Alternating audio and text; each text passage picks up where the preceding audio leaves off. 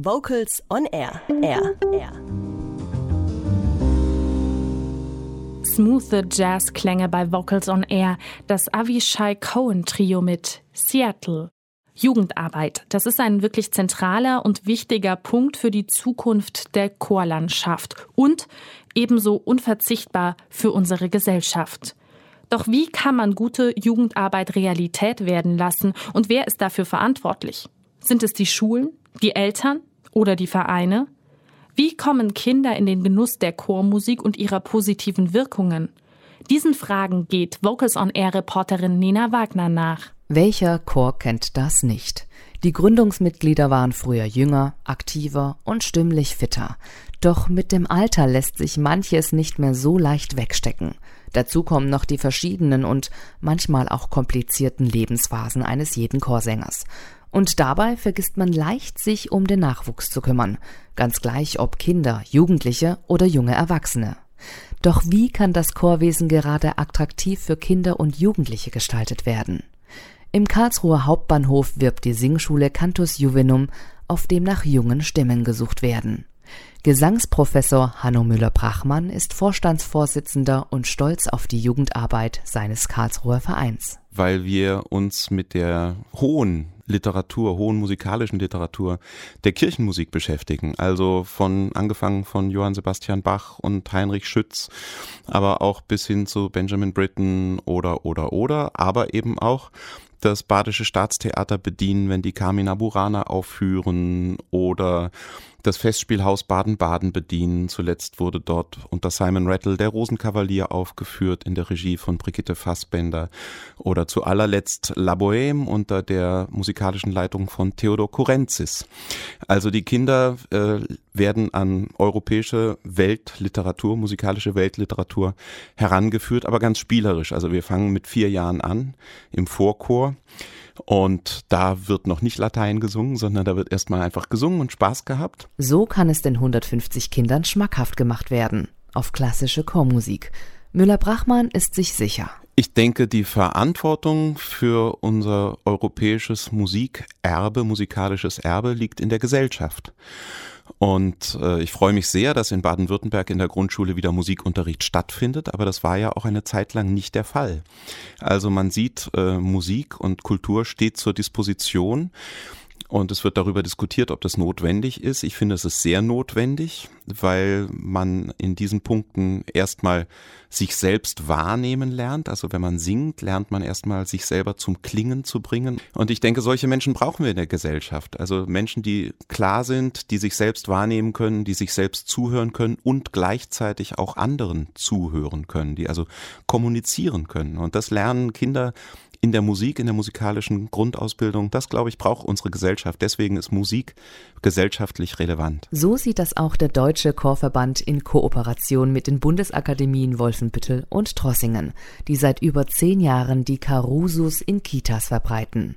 Das Motto lautet Singen fest in den Kinderalltag integrieren. Ein Caruso-Zertifikat erhalten Kindertageseinrichtungen, die einen bundesweit geltenden Standard erfüllen. Wer sich früh mit der Musik beschäftigt, der bleibt ihr meistens auch verbunden. Die Vorteile von Jugendarbeit ist somit nicht wegzudenken. Chöre können so mehrere Generationen in ihrer Gruppe abbilden und sich dadurch gegenseitig ergänzen und inspirieren. Auch andere Verbände wie die Deutsche Chorjugend machen sich mit verschiedenen Förderprogrammen für die jungen Sänger stark. Mit einem Education-Projekt des Deutschen Jugendkammerchores möchte die Deutsche Chorjugend den Gesang mehr in die Schulen bringen. Trotzdem betont Geschäftsführerin Anna Wiebe. Und gleichzeitig ist uns aber als Jugendverband und vereinsorganisierter Verband wichtig, dass die Vereine nach wie vor sozusagen ihre Berechtigung haben und diese freien Räume für die Jugendlichen äh, aufrechterhalten dürfen, dass die Jugendlichen immer, eben nicht immer nur in Schulen singen müssen, weil sie ja auch manchmal einfach nur raus wollen und was anderes erleben wollen und eben in anderen Kontexten sich bewegen wollen und äh, da vielleicht auch sich selbst viel mehr organisieren dürfen. Doch nicht nur attraktive Angebote und engagierte Kinder braucht es bei der Nachwuchsarbeit, wie Sozialpädagogin Nicole Seile deutlich macht. Naja, äh, engagierte Kinder. Das ist schön, wenn man die hat, aber man braucht auch immer die engagierten Eltern dazu.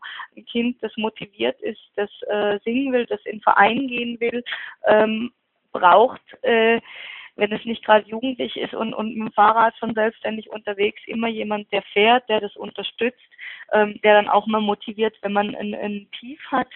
Äh, und äh, so sind wir dann draufgekommen, dass es im Grunde eine Kombi braucht in der Vereinsarbeit äh, von Elternarbeit und äh, Kinder- und Jugendarbeit. Gleich zwei Herausforderungen konfrontieren die Nachwuchsförderung.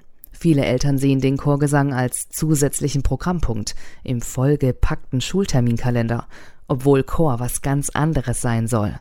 Entspannung und Freude mit Gleichgesinnten.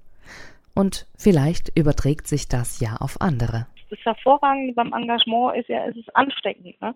Wenn ich einen gut funktionierenden Jugendchor habe, Kinderchor habe, wenn ich Eltern habe, die davon begeistert sind, die mitmachen, dann ziehen die natürlich auch andere. Dann ziehen die ähm, vielleicht die Nachbarin oder aus der äh, Grundschulklasse ähm, Mütter und Väter mit, die sagen, oh, das ist ja toll, das Angebot, ähm, und ich sehe, du bist begeistert, dann kommen wir mit unserem Kind dort auch mal hin. Also Engagement ist einfach ansteckend. Wer jetzt Lust bekommen hat, sich weiterzubilden, der schnappt sich schnell seinen Kalender und markiert rot den 20. Oktober. Da findet in Aalen das Seminar Damit gute Nachwuchsarbeit gelingt statt. Mitmachen können übrigens alle Verantwortlichen aus dem Bereich Jugendarbeit sowie Chorjugend und alle, die an Jugendarbeit und Nachwuchsförderung interessiert sind. Im Mittelpunkt dieses Seminars steht die Arbeit mit den Eltern aus den Kinder- und Jugendchören. Es ist ein praxisnaher Workshop, bei dem sich die Teilnehmer auch untereinander austauschen und voneinander lernen können. Und jetzt nochmal aufgepasst, Achtung, bis zum 31.07.2018 könnt ihr euch noch anmelden. Weitere Infos zum Seminar findet ihr auf der Homepage des Schwäbischen Chorverbandes. Und ein Paradebeispiel dafür, dass Jugendarbeit in der deutschen Chorszene funktionieren kann, ist der Deutsche Jugendkammerchor. Der präsentiert uns jetzt eine Komposition von Emil Raber aus dem Jahr 2015, The Tiger. Tiger.